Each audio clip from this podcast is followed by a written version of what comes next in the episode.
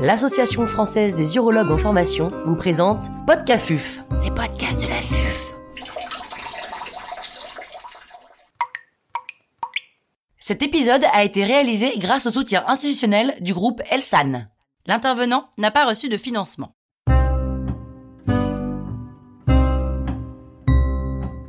Urologue libéral, pourquoi j'ai fait ce choix? Quel est mon ressenti?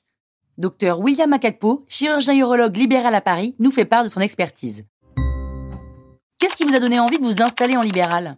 Écoutez, j'ai eu un parcours hospitalier. Donc après mon internat de chirurgie à Paris, euh, j'ai été donc euh, chef de clinique euh, pendant trois ans à la Pitié-Salpêtrière où j'ai appris plusieurs choses. Et au cours de mon clinica, au cours de mon internat, j'ai commencé les remplacements. Donc ça m'a permis d'avoir une idée sur le parcours hospitalier, le parcours libéral. J'arrivais pas chef de clinique ou interne avec une idée précise sur la suite de mon activité, mais j'ai rapidement compris que l'activité libérale en clinique serait celle qui me conviendrait le plus. J'avais cette envie de liberté, cette envie de pouvoir faire un peu euh, mon activité, mon exercice médical et chirurgical comme je le souhaitais. Et c'est vrai qu'aujourd'hui, l'activité libérale permet une grande liberté, une grande euh, modularité de son planning au quotidien. Donc euh, une semaine, on peut la faire comme on le souhaite. Et c'est ce que je recherchais et pouvoir bien travailler aussi. Après, c'est important de pouvoir travailler dans une équipe euh, multidisciplinaire. Et donc, j'ai eu cette chance, une opportunité de pouvoir travailler, donc euh, de trouver une activité, une clinique et un groupe d'urologues privés assez varié qui m'a permis donc de faire mon activité.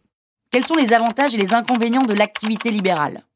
Bon, les avantages, déjà, comme je l'ai dit tout à l'heure, c'est vrai que la liberté, c'est un avantage assez important après plusieurs années à l'hôpital où on fait euh, un peu ce qu'on nous dit de faire et ce qu'il faut faire, euh, l'activité libérale nous permet d'avoir une grande liberté. Même si on est dans une équipe, on a sa liberté d'activité, sa liberté euh, de planning qui est assez importante et assez agréable au quotidien. Le temps passé au travail est assez bien rentabilisé puisque on travaille plutôt donc dans le milieu libéral. C'est une activité qui est où chacun veut rentabiliser sa journée donc finalement, le temps passé à travailler est bien, bien, bien optimisé. Donc c'est assez agréable de travailler avec des gens qui veulent travailler efficacement.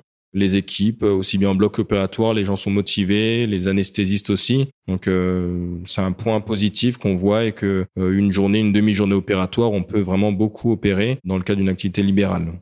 Sur le plan financier aussi, puisque euh, une activité libérale, donc en secteur 2, permet d'avoir des revenus plus intéressants. Donc c'est euh, c'est un point positif de l'activité libérale. Euh, souvent on pense qu'on est seul en libéral, mais finalement on est en équipe. Hein. Donc pour ma part c'est une activité en équipe. Et donc on a c'est assez agréable aussi de pouvoir travailler, échanger. On a encore les réunions de concertation pluridisciplinaire et on peut continuer à travailler en équipe même en étant installé en libéral.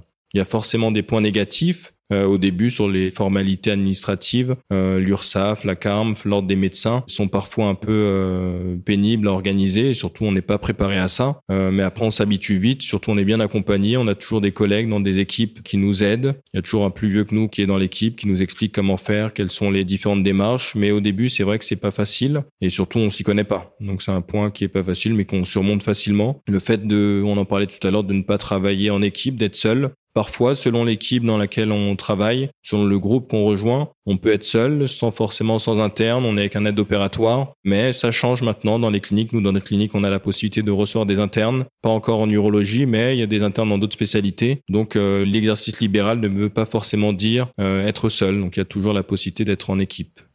Quel conseil vous pouvez donner à un jeune urologue qui souhaiterait s'installer? Que lui dire déjà il n'y a pas de situation euh, précise. Il faut se laisser le temps il faut bien découvrir les différentes choses. Moi quand j'étais interne j'ai fait beaucoup de remplacements pour déjà me faire mon idée savoir comment se passait l'activité libérale. Donc le conseil je pense que si on peut maintenant avec la nouvelle réforme il faut voir à partir de quand on peut remplacer mais je pense que c'est intéressant de pouvoir remplacer déjà sur le plan général sans forcément remplacer dans une équipe euh, dans laquelle on veut s'installer pour déjà savoir comment ça se passe le libéral. Donc euh, pendant les vacances au cours de l'année faire des remplacements ponctuels ou un peu plus longs je pense que c'est un bon point. Euh, il faut essayer de rejoindre plutôt des grandes équipes euh, multidisciplinaires pour pouvoir proposer, comme à l'hôpital, une prise en charge euh, variée avec différents urologues. Vous savez bien que maintenant l'urologie se sous-spécialise et donc c'est toujours agréable d'être dans une équipe où chacun a une expertise pour pouvoir justement proposer aux patients une prise en charge complète sans devoir adresser dans d'autres centres ces malades. Donc c'est c'est un conseil de rejoindre une équipe multidisciplinaire, un centre avec euh, un plateau technique de bonne qualité. Après, encore une fois, ça dépend de ce qu'on veut faire. Après, il y a des très bonnes installations dans des petites cliniques où on fera une activité un peu plus euh, légère. Mais selon le souhait, si on veut pouvoir continuer dans le prolongement de ce qu'on a pu apprendre et ce qu'on a pu voir euh, au CHU, il est bien de, si on peut, de s'installer dans une clinique avec euh, une équipe multidisciplinaire et un plateau technique euh, comparable au CHU remplacer, ça je vais le répéter plusieurs fois, mais c'est vrai que c'est bien de remplacer pour se faire une idée. Et ensuite, ne pas avoir, ne pas se fermer les portes. Les installations, il y en a plusieurs. Il faut pas hésiter à aller toquer aux portes, aller essayer de poser des questions aux personnes installées. Bien choisir ses associés, ses collègues, puisque souvent l'installation, c'est une installation pour la vie, entre guillemets. Et donc, il faut bien choisir l'équipe avec laquelle on va s'installer pour pouvoir euh, travailler chaque jour avec plaisir et pouvoir euh, avoir la motivation quotidienne de bien travailler.